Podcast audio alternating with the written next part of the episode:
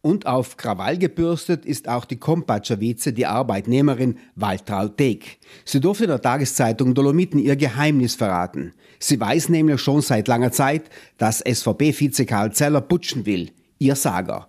Dolomiten-Chefredakteur Toni Ebner machte Deck zur Grundzeugin gegen Zeller und somit auch gegen den Landeshauptmann.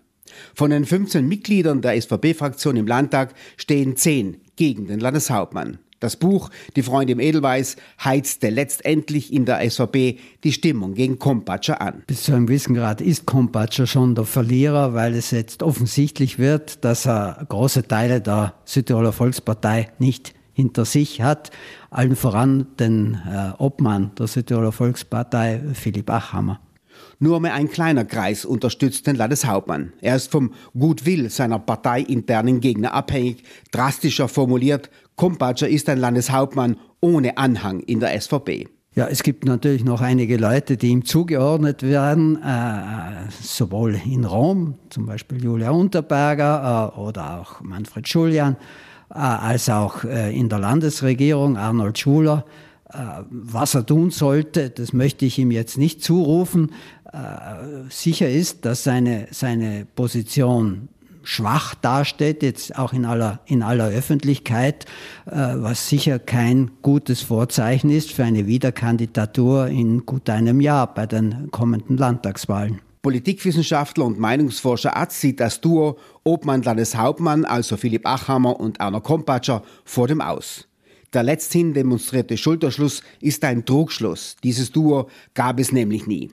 Ist Kompatscher ein Landeshauptmann auf Abruf? Ja, äh, im Moment sieht's danach aus. Also äh, ich selbst tue mich schwer, mir überhaupt vorzustellen, zumindest, dass dieses Duo äh, den nächsten äh, Landtagswahlkampf bestreitet, das Duo Achhammer-Kompatscher. Äh, Denn äh, wenn eines offensichtlich geworden ist in diesen Turbulenzen der letzten Wochen und Monate, dass die beiden nicht harmonieren, sondern eine Zweckehe sozusagen miteinander eingegangen sind, die jetzt knapp vor der Scheidung gestanden ist, jetzt noch einmal scheinbar gekittet worden ist, aber äh, dass es wirklich eine, eine Aufarbeitung gegeben hätte, dass sie, dass sie wieder miteinander klargekommen sind. Diesen Eindruck machen sie mir nicht. Mit der Veröffentlichung des Buches Die Freunde im Edelweiß wurden auch Abhörprotokolle zugänglich, die aufgezeichneten Telefongespräche während der gerichtlichen Ermittlungen zum Skandal um die SAT-Konzession.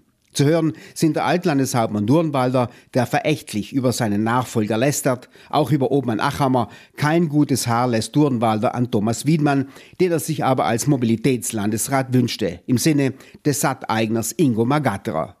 Die Adapten protestierten laut gegen die Veröffentlichung dieser Protokolle, nannten die Veröffentlichung illegal. Ihr medialer Bündnispartner, die Tageszeitung Dolomiten, schrieb gar vom Abhörskandal. Vernebelung ist angesagt, fasst Hermann Arzt zusammen. Man muss da von einer äh, Vernebelungsstrategie sprechen, die äh, sowohl jetzt von Parteiobmann, aber vor allem auch vom äh, Medienhaus Athesia äh, befeuert wird, äh, wo man eigentlich immer darüber redet, über den Überbringer der Botschaft und nicht über den Inhalt der Botschaft. Natürlich, was jetzt gefordert ist, was jetzt gefordert wäre, ist, sich mit der, mit der Sache äh, auseinanderzusetzen, um die es geht, nämlich die äh, versuchte, offensichtlich gescheiterte Einflussnahme auf die Bildung der Landesregierung im, im Interesse eines Privatunternehmens, nämlich Ingemar Gatterer, der als äh, äh Chef der, äh, der SAT. Äh, das, das, ist, das ist das Problem, das ist der Skandal äh, und über den wird viel zu wenig gesprochen. Äh, interessanterweise in den, in den letzten Tagen und Wochen ist der Name Louis Turnwalder äh, kaum mehr genannt worden, der ja eine Schlüsselrolle in diesem versuchten Einflussnahme gespielt hat. Seit Monaten schon weiß der Parteiobmann von der Existenz dieser Telefonmitschnitte.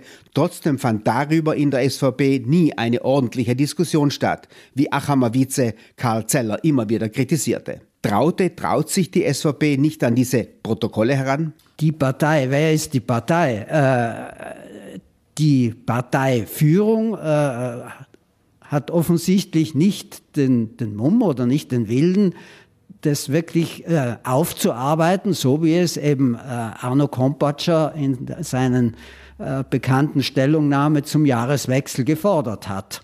Also die, auch daran sieht man jetzt die, die Schwäche des äh, Landeshauptmanns, dass diese seine Forderung bis jetzt nach meiner Wahrnehmung kaum, kaum erfüllt worden ist. Es ist ja damals versucht worden, das alles in interne Parteigremien, die noch dazu nicht die bestehenden, sondern ad hoc zusammengestellte waren, zu verlegen. Aber bis jetzt äh, hat man kein wirkliches Ergebnis gehört. Das einzige Ergebnis, das dann am Ende äh, herausgekommen ist und das auch na, erst nach der Veröffentlichung äh, des, des Buches, Freunde im Edelweiß, das waren diese Rücktrittsforderungen, an denen wir jetzt sozusagen knappern. Wir, weil das, was in der Südtiroler Volkspartei passiert, die gesamte Südtiroler Öffentlichkeit nicht kalt lassen kann.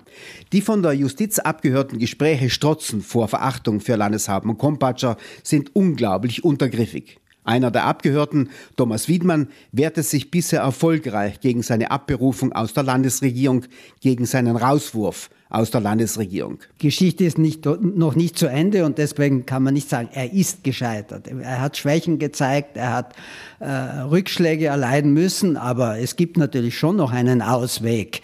Äh, Thomas Wiedmann will sich so, sozusagen hinaustragen lassen an, aus der Landesregierung.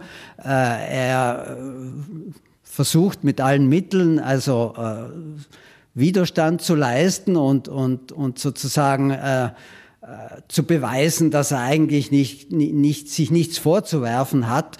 Und es liegt jetzt wirklich am Landeshauptmann und an der Partei, sprich dem Parteiobmann und den, den der Parteileitung, äh, einen anderen Weg zu finden. Also das, denke ich, müssen sie, sonst äh, kann, kann diese Landesregierung auch nicht vernünftig weiterarbeiten. Der Landeshauptmann scheint machtlos zu sein und das ist der SVP offensichtlich wurscht. Die Partei lässt ihren Landeshauptmann im Stich. Rein institutionell, er hat nicht die rechtlichen Kompetenzen.